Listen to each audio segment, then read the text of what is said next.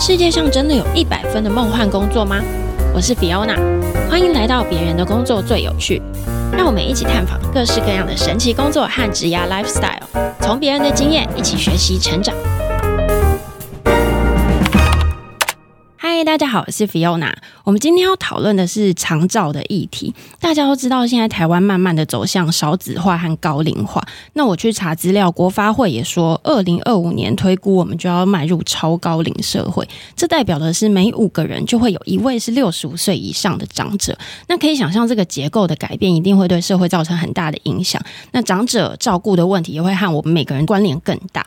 那今天我邀请到的来宾是日照中心的执行长，同时也是基隆市议员的许瑞慈议员，欢迎。Hello，主持人你好，各位听众朋友大家好，我是营养师许瑞慈。许议员他超级忙，然后我好不容易敲到时间来跟大家分享长照这个议题，因为我相信有很多听众跟我一样是第一次听到日照中心。日照中心其实它在这几年的发展已经非常的普及了，因为政策的推广，它其实是提倡的是一区一。日照到一国中学区一日照，那目的呢，就是希望我们的长者可以在自己最熟悉的社区，在自己家里的附近慢慢的老化。那也希望能够延缓他们的失能，到日照中心去一起做一些赋能的活动，一起做一些健康促进。最重要的就是跟其他同年龄、差不多年纪的长辈一起做互动。一起社交，然后一起吃饭，那这样子可以预防他的失能跟失智的一个状况。你的日照中心已经做了几年啦？嗯、我从一百零九年开始到现在，大概三年的时间，三年蛮久的哎、欸。嗯、那我们现在真的有做到一个学区有一间日照中心吗？基本上各县市的普及率。都快达到了，但还是有一些城市是没有的，因为它日照中心的设立，它有它的困难性。第一个，它的场域，嗯、那再来就是看各县市政府对于这件事情的重视。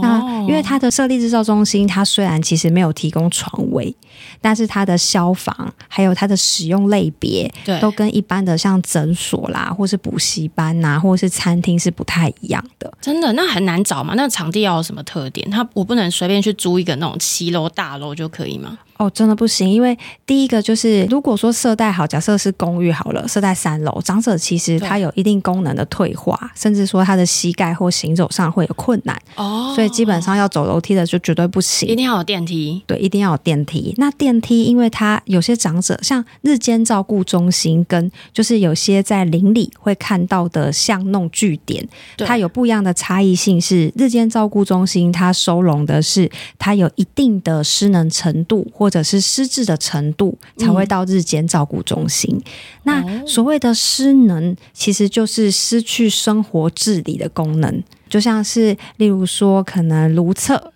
吃饭、行走，他都可能需要协助。嗯，没有说一定到坐轮椅这个阶段。对，那日照中心它本身的设立也是希望大家不要长者到了卧床的状态的时候再进行照顾。哦，要从他。在进入卧床的阶段的这前期，就能够促进他的健康，延缓他的卧床年限。嗯嗯嗯嗯，对，因为我们台湾的平均卧床的年限非常的长，大概长达七年以上。你是说，如果一旦需要卧床，对，他就可能平均每个人大概是七年。对，台湾的话是长达七年。哦、其实这是一个对家属来说，甚至对于就是病患本身来说，他都是一个煎熬。嗯，对，因为躺在那边，他当然一定还是有意识的，嗯、那他一定有他想做的事情，可是他的生理功能已经到非常退化的境界。对，对，所以这样的状况就会希望能够改善，因为这样子也会大量的使用到健保。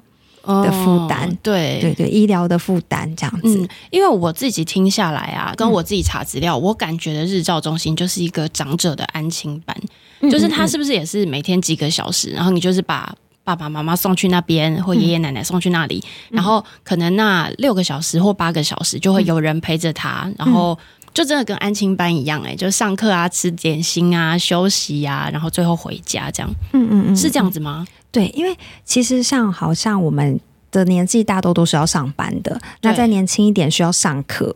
那其实这样的状态，很多长辈他在家里，他其实是很无聊的，他就只能就是看电视，或者是说他对于他的生活兴趣会渐渐缺乏了一些与社会的互动。嗯，那渐渐也会对于呃，就是人生或者是说生命这件事情，因为到了六十五岁以上，其实人的一个阶段都会走到就是在体验这个一生，他大概走过了哪些价值。有时候长者因为大多会有一些慢性疾病，那他要回诊，然后或者是说感受他的身体的一些生理功能的退化，例如说他肌力不足，他可能走路比较容易会喘，或者是比较容易可能跌倒啦，或者是说他常常要回去拿药，有一些慢性疾病，或者是说中风，嗯，那这些都会让他觉得说他是不是越来越没有用了，所以日间照顾中心他就可以让长者。或是需要被照顾的人，他在这里又重新建立起他的信心也好，对于生命的一个价值，或者是他的兴趣，或者是说他可以重新交到朋友。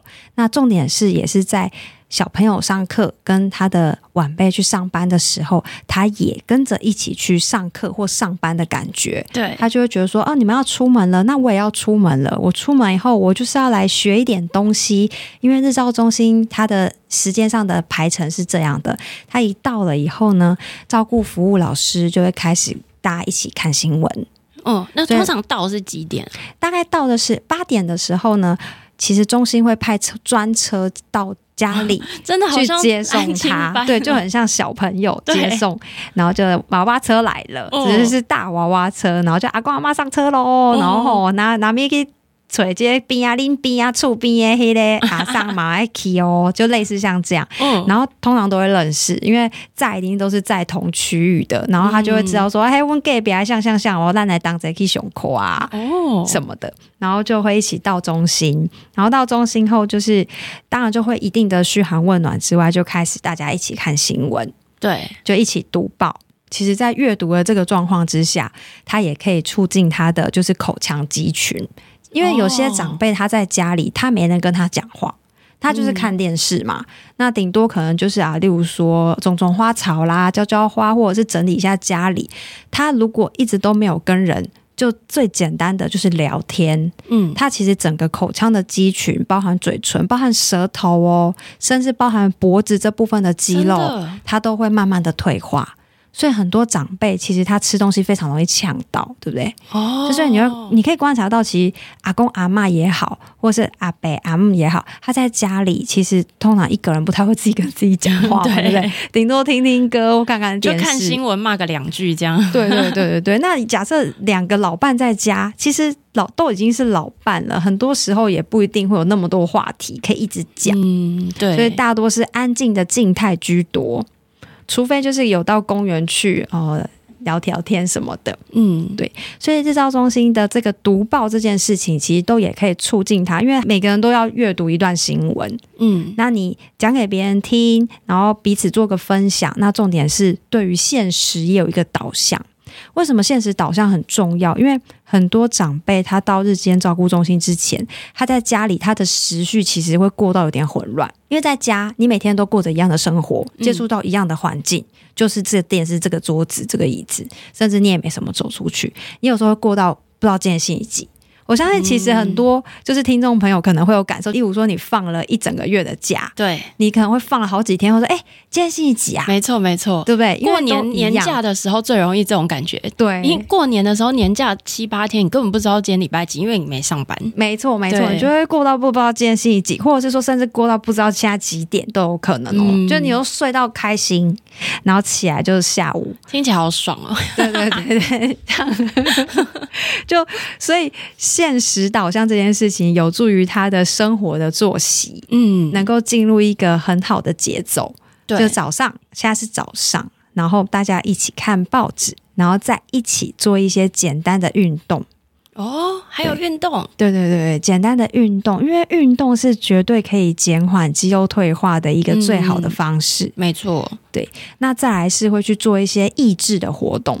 嗯，其实像日间照顾中心常常会安排一些桌游，或者是说一些课程，哦、各种各式各样的课程，你想得到的、想不到的，在这间照顾中心，每天每天都会安排不一样的。那可以打麻将吗？有，真的可以麻麻将也是一个益智桌游。那也有一种就是麻将，就像拉密，它也是就是对预防失智的一种桌游，那个、非常多种呢。对对对，就看每个长辈不一样。那通常这样的活动的设计会分组进行，嗯，因为有些长辈可能他真的啊，例如说他很喜欢画画，那。日照中心他也会安排一些画画的过程，疗愈的缠绕画啦，哦、或者是说，嗯，沙画也有，我们也有玩过沙画，就各种。然后还有，嗯，像精油的课程啊，甚至连扩香石，我们都有教他做过。哇，那。这样他做完带回家，不是家人也会觉得蛮开心的？对，就会觉得哇，我妈好厉害哦，竟然还做一个扩香石，对啊，好时尚哦。然后就你还可以跟他孙子讲说，哎，这给你点精油什么的。嗯，就其实他就是一个跟社会比较不会脱节的一个课程设计。对，但他们听起来很忙哎、欸，嗯、他们就呃，可能读报完，然后上课，然后吃午餐，嗯、会吃午餐吧？对对对对对，所以也有营养午餐的概念，这样。没错没错，像我的身份是营养师，嗯、那当时在日照中心设立的时候，全台湾是没有一个以营养角度切入的日照中心。哦，大多数的日照中心，因为长者其实最着重的还是在他的赋能。那赋能通常会聚焦在他的肢体的动作，就例如说，呃，一些简单的运动，或者是一些生活上的照顾，就例如说他的用药啊。那所以设立的大多会是以护理师。或者是物理治疗师，哦、物理治疗师就是我们俗称的复健师，对对对对，来去做日间照顾中心的一个设立。但是大家其实都忘记了，我们营养才是生命最重要的一个基石，因为每一个年龄层、每一个阶段，它所需要的营养都不太一样。嗯，那长者尤其最需要重视营养，是因为他们的进食量非常的少。他一整天可能早上就常常就黑个黑芝麻糊啦，或者是说简单吃个地瓜，可能或喝一杯牛奶，但听起来也都蛮健康的。这三个，对对对对对。但他们因为进食的总量太少，以至于他的营养素很容易不均衡。哦、现在的人其实已经比较不会有营养不良的问题了，嗯，但是营养素不均衡的这件事情是普及在所有年龄层哦。就包含就是年轻人的钙质摄取不足，它也是一个营养素的不均衡的一个代表。那像有些女性，她对于铁质的摄取不足，也是它就是一个营养素不均衡。那长者比较多的是因为它的消化道的一个功能已经没那么好了，然后他吃的又少的时候，或者是说，其实长辈他的味觉退化的关系，年龄的就是渐渐的增长。所以他们吃到的味道跟我们不一样，就是他吃，其实为什么会发现有些长者他吃东西比较咸，比较哦，对不对？你有没有发现有些长辈他吃东西是有。吃比较重口味，或者是他们习惯会吃一些酱菜啦，对。或者是腌制品，或者是就是酱油会下的比较重，那都是因为他的味觉已经就是随着年纪增长开始退化。哦，原来是这样。对对对，那退化的时候，他就会吃比较重咸。嗯，那这样的话，对于因为身体也不好，对钠含量比较高，血压也会上升。那其实这个味觉的退化，也可以透过摄取营养素去改善，例如矿物质锌。嗯，但是这件事情可能大部分没有营养学概念的人，他不一定知道，所以他就可能没有去摄取相关的营养素，就会一直不断的恶性循环去吃比较重咸的东西。哦。那你们那边吃的东西是你们会用营养品的方式补给，还是你们会在他的三餐的食物上面就帮他们做改善呢？就会从食物，因为还是会希望他能够透过正常的饮食来摄取到充足的营养素，哦、所以他的午餐就会帮他精心设计他六大类营养素的一个分配。那我们也会，哦、因为日照中心它还有一个就是生活照顾之外，还有一个就是他的健康管理。对，所以我们都会知道他的用药以及他的体检的报告。嗯，就例如这个长辈他的血糖比较高，那我们在他淀粉量的控制，就是米饭给予上，我们就会很注意控制。那蔬菜就会多给他一些。对，或者是说有些长辈他可能有洗肾，那我们在蛋白质的控制量也会注意。嗯，对对，因为有些是嗯肾脏功能不好，还没有到洗肾的阶段，跟已经洗肾的那蛋白质的摄取量是差异很大的。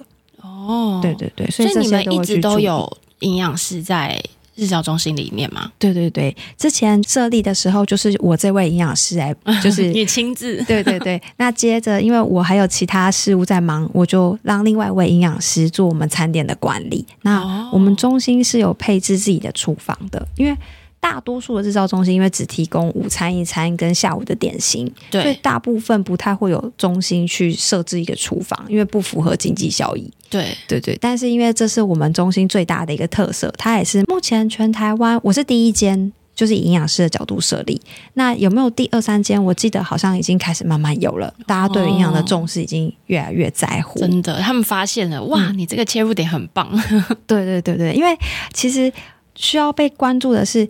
长辈其实也很喜欢跟大家一起吃饭，因为我相信其实应该每个人都一样，不要说长辈，就是一个人吃饭有时候很舒服，但常常一个人吃饭的时候，你就会觉得好像少了一点什么。无聊。嗯，对对对，所以尤其是长辈，他已经自己一个人吃饭太久了，他还是真的会希望说可以跟大家一起吃。嗯，我我我真的有问过我们中心的长辈，我说为有什么事情让你觉得来这边是最开心的？他说啊，就欢喜呀，跟大家当在家崩。然后你就会觉得哦，太好了，你就是让他有吃的一个动力。对对，因为他们有时候吃的少，因为他们动的少，其实吃的也少。啊，消化又不好的时候，嗯、有时候他们也会懒得吃，懒得煮，或随便吃，哦、随便吃。例如冰箱有东西就热一热，嗯，或者是说、呃、可能昨天的剩菜，然后就这样随便吃一下。对对，这样的状况其实真的还蛮常见的。可是他们嗯，刚去的时候，他们难道不会觉得好像会排斥吗？哦，会。其实通常呢，会知道我们日照中心的都是家属，嗯，就是他的儿女会知道说，哎，因为我要上班，可是我爸妈在家，他就已经有在拄拐杖了，会不会就是突然间在家跌倒啊什么的？嗯、然后就是都是家属来询问，然后询问完以后，我们都会要求就是家属要带着阿公阿妈来。阿公阿妈一来想说，你今晚是不要搞我上去老人大黑所在，啊、你今晚要搞我棒杀是不是？的这种感觉就会很重。没错，对你今晚就不好，你今晚想要搞我棒杀，这种状况超多。你们也会亲眼看到在你们眼前，真的有，就是我不爱了，我不爱了。然后不然就是家属跟我们预约好今天要来参访，然后就说哦不好意思，因为阿公阿妈还是不想来，就会拒绝。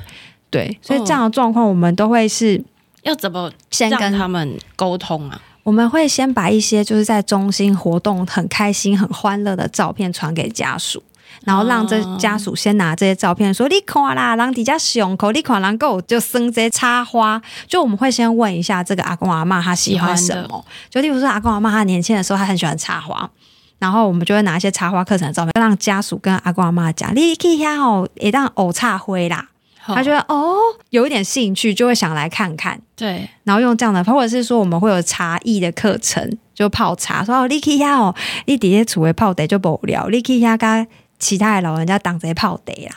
他就会哦，那也有那种阿公很喜欢下棋、象棋，哦、然后象棋平常在家就没人跟他下，啊、然后我们就会给他看一些。其他长辈一起在玩象棋的时候，我们常常有长辈下棋下到车来了还不上车，因为这一局还没结束，这样就在那边在阿公啊，别塞别塞，蛋也够蛋呢，但车就在楼下这样子，好任性哦，真的。我觉得应该还是会有一些长辈，我觉得他们内心的担忧会不会是有一种。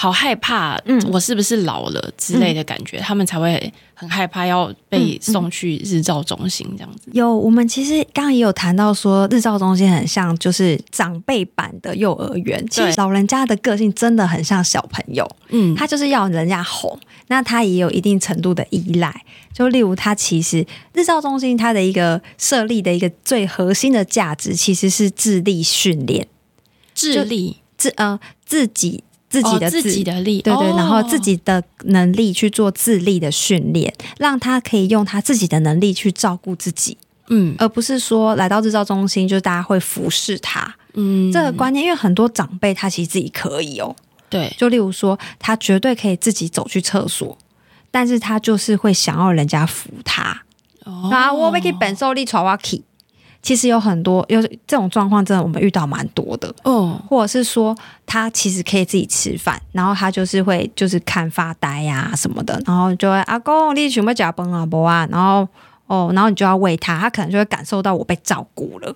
但是他们是心中想要被照顾，所以才会刻意的这样做。我觉得有部分的长辈真的会这样子，就是过度的依赖别人的协助，那他在心态上他没有调整好，就认为说啊，我就老啊啦，反正我就是。保给啊，就不拎拎用啊，什么类似这样的状况，其实真的很多。那其实来到日照中心，他也是刚有讲到，就是对于生命跟兴趣价值的一个寻找。或许他曾经就很想学一些画画的课程，嗯，但因为以前就是他们那个时代的经济实在不允许有太多兴趣的培养，对，然后就会来到这里，他就可以尽情的发挥以前他没有去做过的事情。嗯嗯，就他喜欢画画，我们就让他一直画画。对对，然后这样的一个兴趣，他就会在这过程当中找到了一个价值感，嗯，那也可以重新建立起他的信心。跟对于生命的一个希望的感受，嗯，那其实长照服务应该不只是有日照中心嘛，因为我在网络上查到，其实现在有分三种，有居家型的、嗯、社区型的和机构型的。嗯、那你可以分别跟我们讲一下这三个适合的对象，还有大概的价位可能会落在什么样子吗？嗯嗯，像我们刚刚谈的日照中心，它提供的服务呢，就从早上八点开始到家里去嘛，然后还有就是。中间的训练课程、赋能课程，对，然后到中午供餐之外，然后下午休息后会有一个点心时间，嗯、然后在下午的时候，我们会中心也会有一些像物理治疗跟职能治疗师来进行就是赋能的训练，对、嗯，甚至我们也有请其他像音乐治疗师，因为其实听歌是个很疗愈的过程，对，但它其实有专业的类别，像音乐治疗，对，有很多。因为很多长辈他其实他封闭自己的心可能很久了，又或者是他以前那个年代对于就是互动性这样的一个心灵的一个开放程度没那么高，嗯，但是透过音乐，他唤起了他当时对于有些事情的记忆跟兴趣的时候，他就心情会比较开朗，嗯，就会跟你互动很好。那像这样一整天的课程到四点再专车接送回家，你有想过这样一整天大概八小时，含运动、含吃饭，然后含一些生活的照顾、健康的管理，那甚至有护理师会帮你量血压，然后再跟你讲说你的药看有没有吃，这样子。一般来说，大家可能会觉得这样的一个中心费用应该是，很贵啊，不便宜。哦、对，但其实呢，这一天。自付额如果是一般户啦，其实不到两百块，两百？对。台币两百？对台不到台币两百块。我刚刚心中想的是什么四五千那种哎、欸，对，因为有一堆课程的设计，啊、甚至还有像刚刚讲到扩香石还是精油啊，哦，对对对。那为什么会只需要自负担两百呢？因为其他百分之八十四的费用是由中央补助的哦。对，这就是长照二点零。我相信应该不少民众有听过，就是一九六六这个专线。如果有长照服务，请拨打一九六六。一九六六拨打完后，评估完等级，那他每个月可使用的一个额度的费用之下，它就可以运用在刚刚你有问到的居家式的、社区式的。哦、那但是住宿式的就不适用于长照服务二点零哦，机构型的就不算。对，对，对，那所以像日照中心，它是社区型的吧？对，机构式的它只适用于说哦，家里真的有外刊，但外刊人家也是需要休息的。嗯、那休息时候可以用喘息，就是哦，外刊真的离开一段时间，那这这几天这一年可能有三十天以内的时间，可以到住住宿型的机构去做个喘息，这时候才能用到住宿型的机构。哦，要不然的话，像住宿就是机构这一种比较大型的，嗯、它是没有补助的。在这个长照二点零的给付之下是没有的，但是有另外一个，就是每年十二万的补助，那是另外的，哦、那这就是另外要再申请。那我们刚刚谈的日照中心，它是走长照二点零这一个方面，对，那它是属于社区型的长照服务机构这样子。哦、那还有个就是居家式的，嗯，居家式就是有些长者他可能他所需要的协助就是，例如说陪同就医，哦，这个也可以，对，或者是陪同领药，就是带他去对对对看医生这样子，对对对，或者是说呃，只需要来到家里帮忙做一下就是家事的整理，哦、或者是说呃帮忙洗澡，嗯，或者是说帮忙煮餐。餐点的备制，哦，这个就是属于居家式的一个照顾服务。那这个也是打一九六六吗？对对对对对，也是打一九六，所以它的费用也是。百分之八十四都是中央政府去补助费用，然后只要自付额也是非常的低的。哦，那如果假设我真的去申请了一个，嗯、比如说陪同就医，就是送他去医院，然后拿药再回家，嗯、这样子有可能也是几百块那么低。对对对，真的对超便宜耶，大概也是几百块。那详细的金额，因为每个人的状况都不太一样，嗯、但是这个费用绝对会低到，因为假设今天陪同就医是家属得陪长辈去的话，对那相信他可能就是要请假。嗯，或者是不能上课，那一一日的薪资，这个比较起来，绝对用使用长照服务会划算许多。对，我就听起来居家型跟社区型都好便宜，嗯、那机构型是不是就是最贵的？工商时间，茶山社区是嘉义县阿里山山脉最南的村落。部落内有周族、布农族及汉人一起生活，其中周族因为室内葬的习俗，为免打扰祖灵，所以就在庭院里盖凉亭，和族人分享猎物、农作、话家常等等，因此也发展出独具特色的凉亭文化节活动。十一月二十五和二十六日，推荐大家可以到茶山部落参加凉亭节，当周会有部落巡礼、农特展品展售、DIY 体验、原住民美食品尝及舞蹈展演，欢迎大小朋友一起来参加。更多活动资讯，请参考资讯栏连接或搜寻粉丝专业农村小童。机构型，因为它是二十四小时、三百六十五天都待在那边，oh. 所以它以月计费。那由它提供的服务的一个等级的差异，会有不同的金额。例如最低的话，大概三万五左右，到甚至更高的，就是它的环境啊、设施设备都相对更好一些的，也是会有到五六万的，也都有。嗯哦，所以像这个，如果现在有很流行什么日照村，可能就会是类似像这样直接住进去的。哦，它又是不一样的，因为像刚刚讲到的，它是属于卧床的一个状态。哦，那它在这个机构当中，它就是固定有一个床位，然后卧床。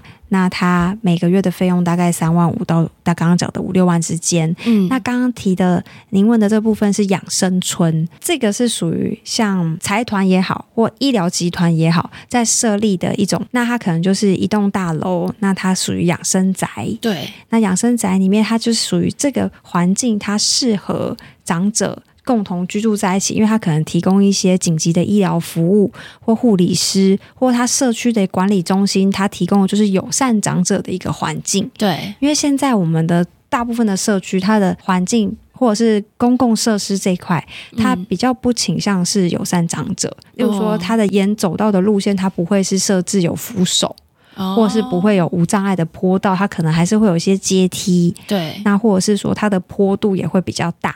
嗯，那这样的养生宅，它是整个从一开始到家里的环境，它都是属于适合长者居住，嗯、甚至它的地板瓷砖可能都是防滑的。哦，对对对，那听起来就是贵宝。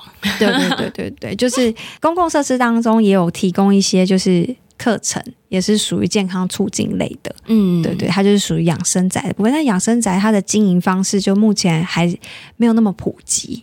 它没有那么多，因为这个观念在台湾它还没有很健全，就是大家会认为说，哎，其实我自己家里就住的好好的，那我也很习惯跟我们家的小朋友住在一起之类的，就没有就是建立出啊，我可以到一个更适合我居住的一个场域去租这样的一个房子。哦，我这样子听起来像刚刚的陪同就医啊。嗯，如果长辈排斥的话，嗯，他们通常会怎么沟通？因为像就算我们觉得哇几百块真的不贵，有一个专门的人送他去医院拿药再回家，可是长辈一定不愿意。为什么你要找一个陌生人来？他是谁？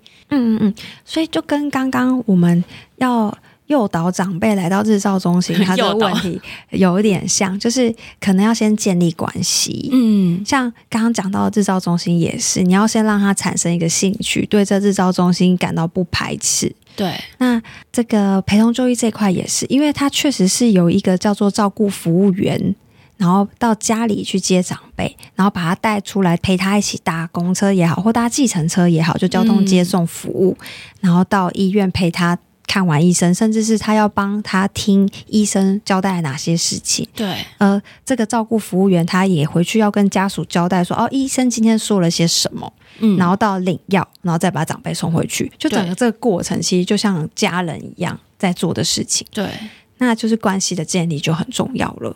他通常一开始不会只预约这样的一个服务，可能就会先从家事的协助开始。家里的事情的协助开始，就慢慢的让他熟悉这个照顾服务员，这个照顾服务老师。对，然后渐渐的也会建立一些关系，就啊，阿琳嘎就是被熊班呐，我给那我给那陪你去啦，这样子。对，对对对，所以这样的一个居家照顾服务，其实还蛮照顾长者，也蛮照顾家属的，因为其实长期照顾这件事情呢。嗯它对于一个家庭来说，不管是经济也好，甚至时间也好，或者是说心态上的压力也好，多多少少都会影响到一个家庭的运作。嗯，对，因为家里如果有一个人要照顾，他可能要常常请假，对，或者是说家里有一个可能容易跌倒的长辈。那他可能担心，对，会很担心。嗯，那长辈其实他的生活品质或者是对生活的一个满意度也不见得那么高，没有那么快乐。嗯，对对对。而且我觉得长辈他们其实也是很友善的，就是他们对陌生人是不认识，嗯，但他见你一次、两次、三次，他其实就会觉得你是像他小朋友一样的人。嗯嗯，长辈其实像我们在中心里面呢、啊，就遇过一两个，有一个状况是这个阿嬷其实让我真的很感动。因为他一开始来的时候呢，就是刚刚问到的这个状况，他就跟他女儿讲，他就在参访的时候就说：“啊，七八老啊，不路用啊，你没搞我蛋那家就丢啊啦，不要紧啊。”就是各种情绪勒索的用语就出来了。嗯、那确实它的功能就是拿着助行器，嗯，那在家里看起来就真的是蛮容易跌倒的状态。嗯，那因为他过去的工作，他其实是呃我们基隆庙口的一个老板娘。他本来是老板娘的，她就会觉得说，我今天竟然要被沦落到被我的女儿丢到这边的这种感觉，就心里的落差感又会更重。对，所以我现在是不能自己一个人待在家里也不行吗？的这种感觉，他自因为老板娘的自主能力可能也是蛮高的。那来的时候，其实他很客气，他是一个很受过很高教育的一个长辈，所以他都跟我们很客气，可是就很有距离。哦，对，那我们就是都会跟他去聊啊，就因为先先了解他的背景嘛，就大概是庙口那边啊，然后我们就会跟他聊说，哦，一打金价就我家里是不是一进钱啊，该一怎样怎样怎样，哦，就会跟他聊天，对，然后再透过一些活动去。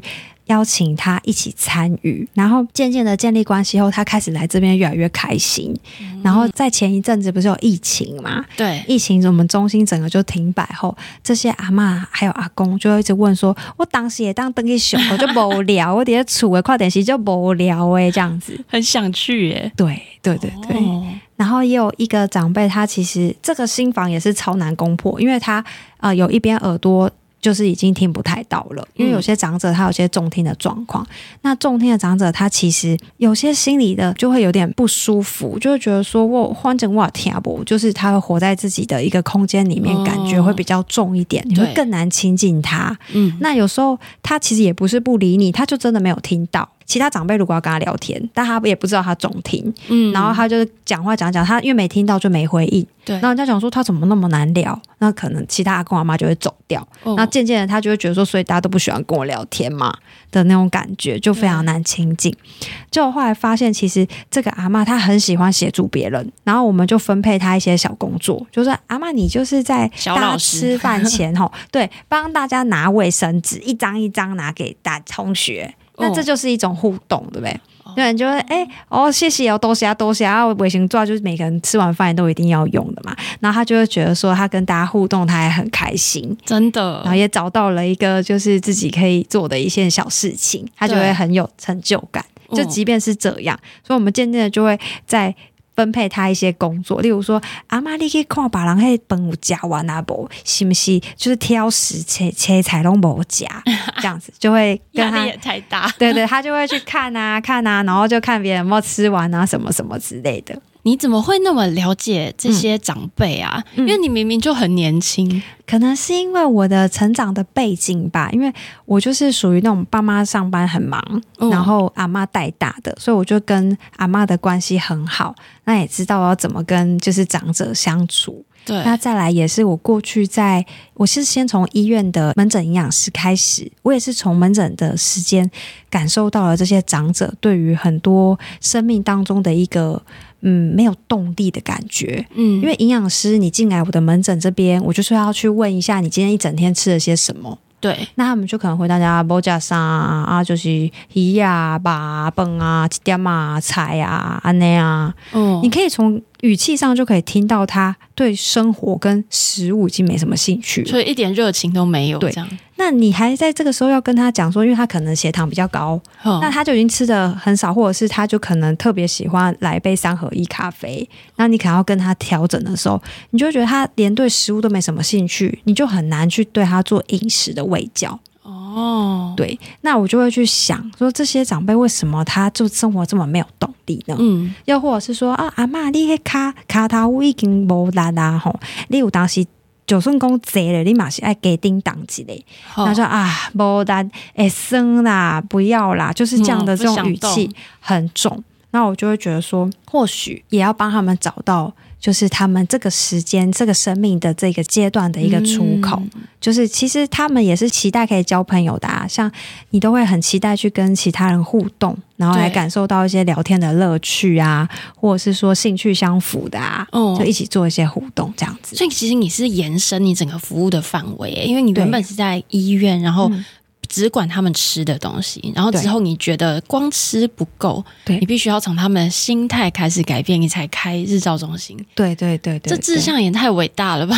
对啊，因为大家都一定知道的，例如说、嗯、他有血糖的问题，他当然也知道饭不能吃，可能不要吃这么多，嗯、或者是最严重其实是水果啦。哦，就是水果，因为台湾水果真的非常的甜，也非常的丰富，嗯、所以就会，而且我们台湾人也很好客，说水果都切一大盘，然后家人一起分享，对。所以你大家吃多少，其实真的很难抓，嗯，这也也不是一个很好的习惯，所以在此也要呼吁一下大家，如果说家里的妈妈呢，就常常切一大盘水果给你呢，记得拿一个碗装自己要吃的分量就好，不然很容易水果真的吃太多，甜、哦、甜度真的会太高。我觉得应该是要呼吁妈妈们吧，嗯、我。每次回家，我妈都切一大堆耶，我们根本就吃不完呢、啊。对对，而且你这样插着插着看电视，你真的会不知道自己吃了多少。哦，重点是想要回到刚刚讲的，就是你要调整一个人的饮食，他当然会知道他水果不要吃太多啊。对，但为什么你跟他讲说你水果要吃少一点，他就要吃少一点呢？嗯，他就会觉得说，嗯啊，我就喜欢吃，反正够我啊不归你呀啦。哎呀，阿内我我什么呀？对，就会有这种常常会有这种言论出现。那我就会觉得说，所以建立起他对于生命跟价值的一个感受度是很重要的。嗯，而且你这样子也可以进而让他的饮食更得到控制。对对对，生活品质才会是他们想要调整的一个动力。就例如说，他的血糖可能长期控制的不稳定，我就以血糖来做举例，他可能就会常常会有不舒服的状况，头晕啊，或者是说他。假设他真的有伤口的时候，也不容易好。对对，你就可能用这样的生活品质去跟他做沟通，然后建立起他对于生命的一个期待后，才有可能做行为的改变。对对对，那个日照中心是不是很容易就立刻爆满啊？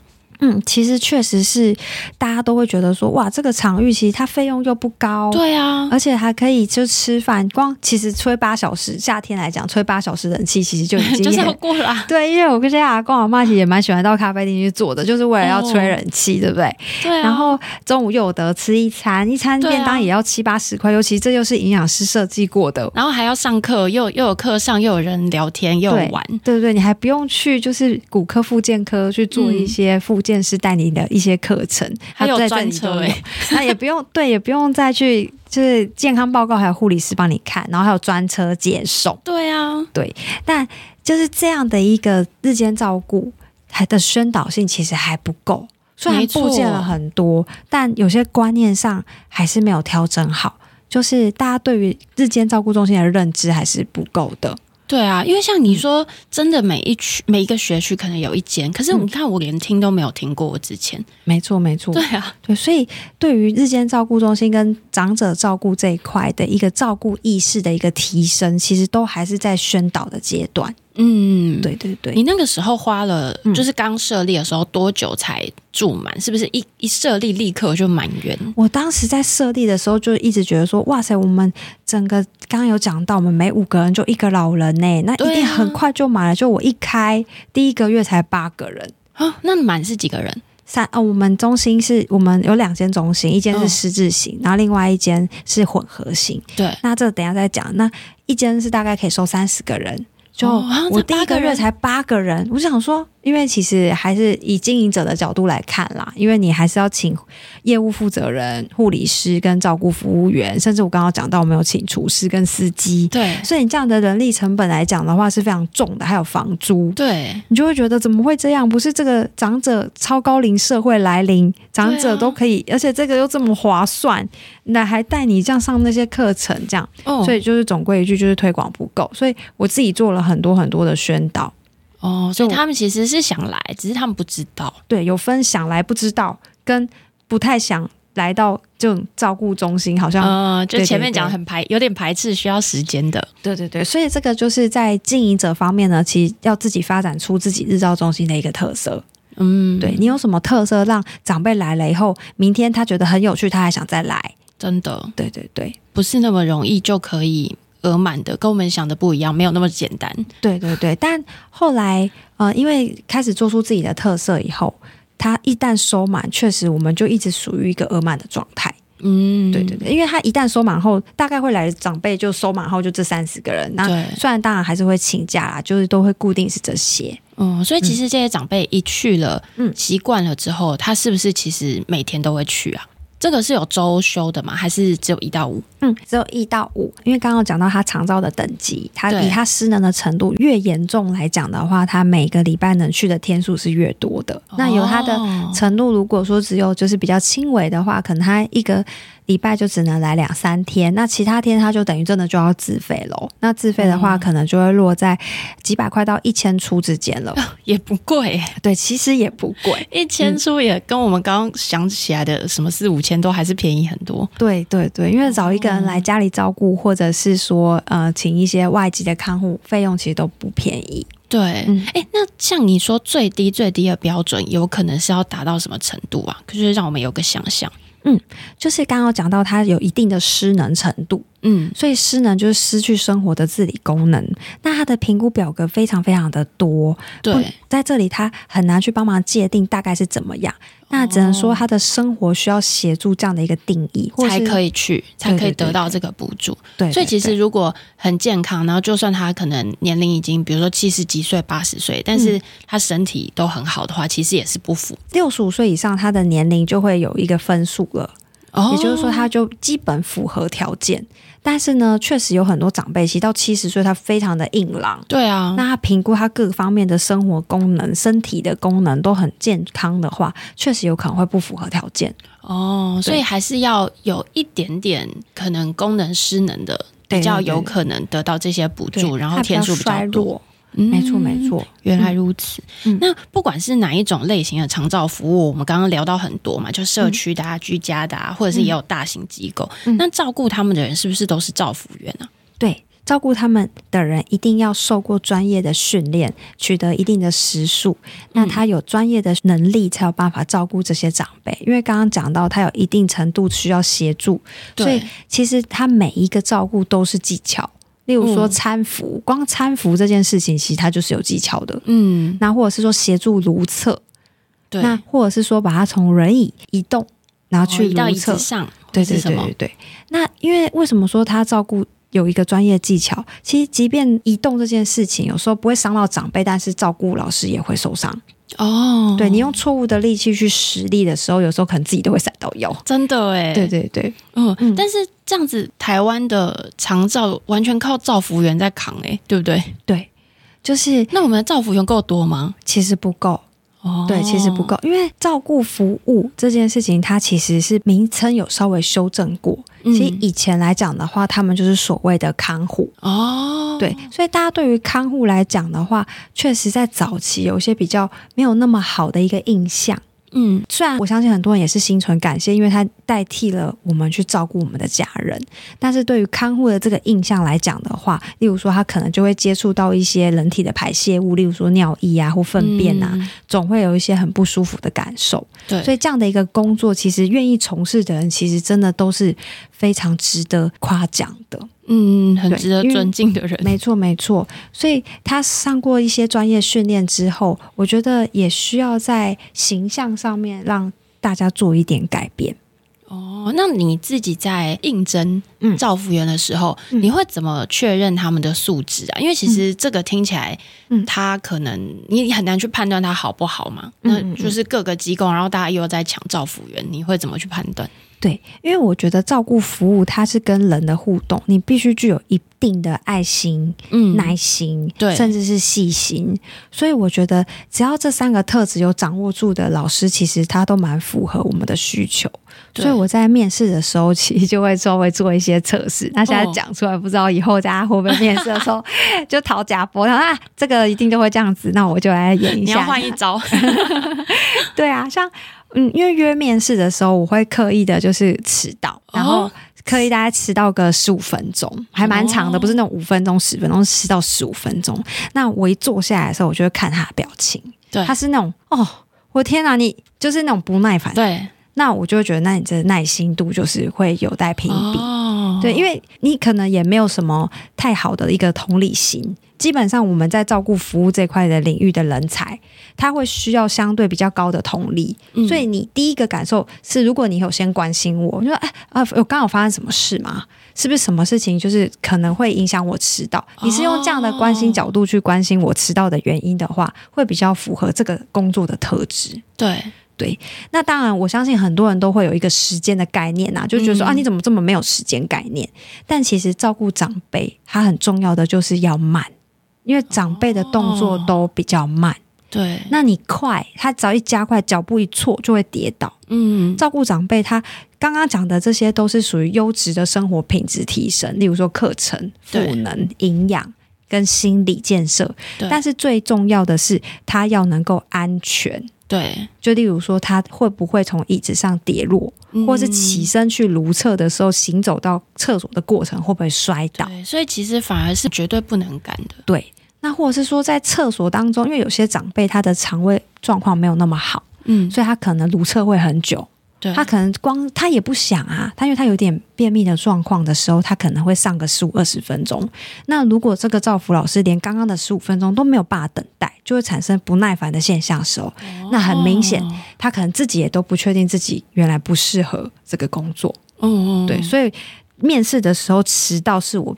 必要的第一个课题是第一个，那有第二个吗？有第二个，就是说我会刻意的在他很明显的地方放一个掉下去的东西，你可以捡起来，那我会看它会不会捡。哦，什么？笔或者是对对对对笔呀、啊，便条纸也好，或者是就是一个明显它可以捡。其实最常放的就是笔啦，因为笔你就掉了，其实基本上它就可以捡，它不不该出现在地板上啊。对啊，它就是可以放到桌上这样。对对对，那我会放笔，然后看它会不会捡，是因为我觉得他的照顾服务员的一个特质，也要有一点点小小的鸡婆哦，因为他可能会对笔不是我用掉的，但我又愿意去捡。其实他某种程度也有一点点就是偏。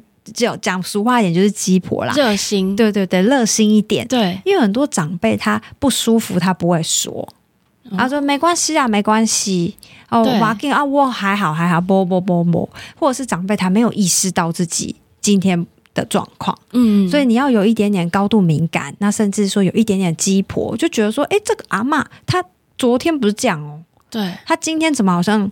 怪怪的，那他就会有些阿妈很爱面子，或阿公很爱面子，他就啊不啦不啦，我不要紧啊不要紧这样子，哦、那你就觉得不要紧的时候，你就会没有注意到他今天可能血压比较高。当然，虽然我们会量血压，但血压是浮动的，对，他说不定早上没问题，可他下午不舒服啊。嗯，对，这样的状况，我觉得这两个检视是真的非常的必要的。哇，那你之后要用什么招啊？你讲出来。要刚好都听到的话，那就算你们捡到题目喽。你愿意去做也很好，你知道题目，愿意学习，我觉得也是很棒的。哦，但多少比例的人真的会又有同理心，然后又把笔捡起来？诶，我觉得来应征的人大概只有三分之二哦，很容易刷掉人哦。哦，所以其实也可以刷掉三十趴，哎，真的。真的会刷掉三十趴。大家通常会是不耐心居多，还是不捡东西？不捡东西，就是放在那里，然后对，假装没看到。对对对，然后都会有一点点不耐烦。因为我必须说，就是高龄社会这个趋势，其实大家都知道。嗯，那有些就是二度就业的人，很容易去学习这个课程，因为他就是上满一定的时数，他就可以去工作了。嗯，那他可能并没有想得很清楚。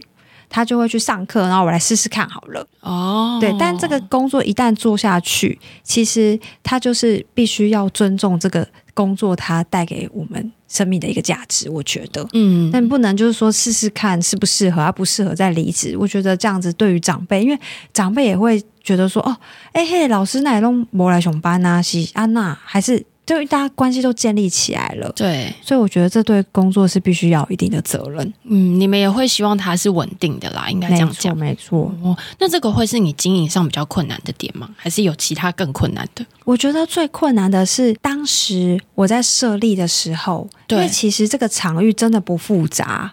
它就既没有床位，也没有医疗行为，嗯，它就是一个广大的空间，然后设有一个就是休息的区域，就摆放沙发，然后还有就是桌椅，哦，然后甚至都没有什么护理站这件事情哦，就是可能就是工作行政人员的一个就是办公桌椅。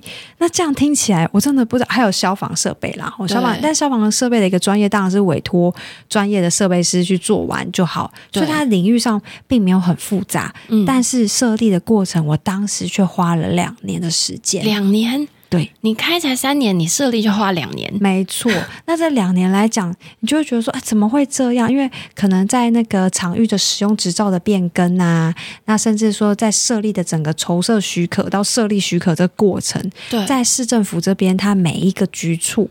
甚至每一个科室，哦，他们都不一定会跨局处整合一个服务的窗口，然后让这个其实有很重的一个社会需求的一个场域来协助设立。也就是说，中央推出了这个长招二点零的政策，刚刚有说它是中央补助的嘛，但是在地方上到底有没有衔接好？我觉得这是每个城市都不同的课题。哦，有的城市做得很不错，他知道。他们长者很多，嗯，那他就愿意公私协力的状况下，其实公部门要协助愿意经营的业者去符合规定的情况下去设立它。对，但是如果连公部门他都不是很清楚，说，哎，我我也不知道这使用类组是哪一个哦，好像是这个，好像是那个，像我当时就遇到这样的状况，哦，所以你才会卡那么久，因为有一些县市可能他的专员会帮忙的话，就很容易，对对，对。但是你那个时候遇到大家都搞不清楚，没错，然后、啊、对搞不清楚后，然后甚至连消防，因为有分甲级跟乙级，嗯，那连哪一级他们都还要去查。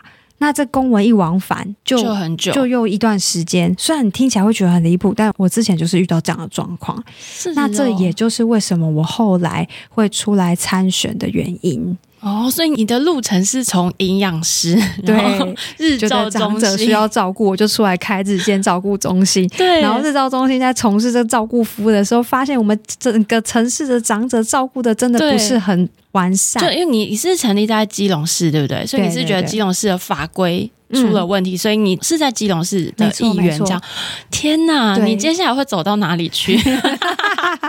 这就是真的是工作，它一个我现在的工作就是创造无限可能。对啊，这跟我当时、哦、我当时在竞选的时候，刚好抽到号码是五号。嗯，对，因为通常大家都想说要抽到一号啊，或二号，二号是胜利。哦、然后一号是就是第一名的意思，对对对对，所以通常那种抽签的时候啊，就会先想好说，哦，我抽到一号，一马当先，然后二就顺利，然后五号当时我更没想到我会抽到五号，对，那我就想说，呃，所以记者来问我说说，哎，就是先亮牌，你是五号，那你要讲什么？呃，五五。我就没怎么讲话，然后想说没想到，结果我后来发现五是一个很棒的数字，因为它创造了无限的可能。哦，所以我后来用这个 slogan 就把我的整个竞选跑完后，大家似乎在我身上看到了希望。哦，就五号嘛，你可以，你之前有政治背景吗？嗯、没有，你是营养师，那你完全没有，你怎么敢出来？嗯，就是竞选，然后而且你还选上哎、欸，对我其实才花了一百多天，不到一百二十天，嗯，我算是被征召的。那当时说服我的动力是他。呃，讲到长照这样子，就说长者的照顾在我们基隆真的是非常的缺乏。哦、那其实多数的人对于这件事情他也不是很能理解，因为他有一定的专业度。对。那再来就是在设立上，因为他必须要具备一些资金之外，那再来你真的是要有德模啊！嗯、你在各公部门这样的领域上真的是有德模。然后他就说服我，就是我想着，我身为民意代表时，我是不是就更能够去监督这些市府的居处？针对这个部分，你要更重视。嗯，那甚至是针对这个部分，你应该要更了解，而不是有这个需求啊，所以有这个需求，然后相关的实际作为是没有方法的。真的？那你实际做了议员之后，嗯、基隆市的长照应该有很大的改善吧？有，因为大家知道你会在咨询的时候就一定会问这一题，所以相关的单位社会处跟卫生局就会很紧张去准备，哦、你是不是要来盯我们没做好？因为长照服务涵盖率，我们基隆市真的是倒数的啦，哦、倒数前三名这样子。那涵盖率没有提升，我就会问他们原因。对。你相关的点位，你有布点成功了吗？那或者是说提供服务，你宣传够了吗？你有让大家知道可以使用这个服务吗？我就会问。那如果答不出来，他们相关预算的编列可能就会出现问题。哦，那他们就会更重视这件事情。那现在啊，在基隆市要创立日照中心的话，嗯，跑流程大概需要几年？我刚上任还不到一年的时间，但是我有强烈监督，也要求我们的市府要成立一个单一的服务窗口，去协助这个设立，或者是公部门你要自己设立也没有问题哦。就是你可以盘点闲置的一个校园空间，或者是说，因为现在少子化嘛，嗯，那有很多校园它其实有一些空的教室，对，它可以整理出来去做。日照中心的一个设立，那来让就是长幼共学，所以现在真的有一个专门的。窗口可以帮助他们了，嗯、就不会有一个专案小组，专案小组已经设立了，哦，太好了。那每两周会有一个长照的专案会议，去讨论这件事情要怎么改善，这样子。哦，对，所以这就是算是呃当选后，就是我为我们基隆市的长者照顾环境有尽到的一个努力。真的，嗯，我觉得你真的是在长者这个方面，你很了解他们的心态，然后你又为他们做很多事情。哎，嗯嗯嗯，对啊，嗯嗯，我第一次这么感受到，就是议员，然后他真的有一个议题的时候。嗯，会差这么多。嗯嗯嗯，对对啊，因为一般的市议员来讲，过去啦，我像我们基隆市来讲，都没有相关的医疗背景的人，嗯，担任民意代表，所以有关于医疗、卫生、保健这些的议题，其实大部分呢，他毕竟还有点跨专业、跨领域，对，就没有办法发挥。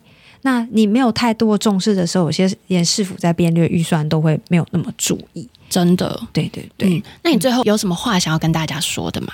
我觉得我还是蛮想要呼吁一下，就是营养健康均衡这件事情。嗯，因为其实以长者来讲，他在家里他的饮食分量真的是比较少的。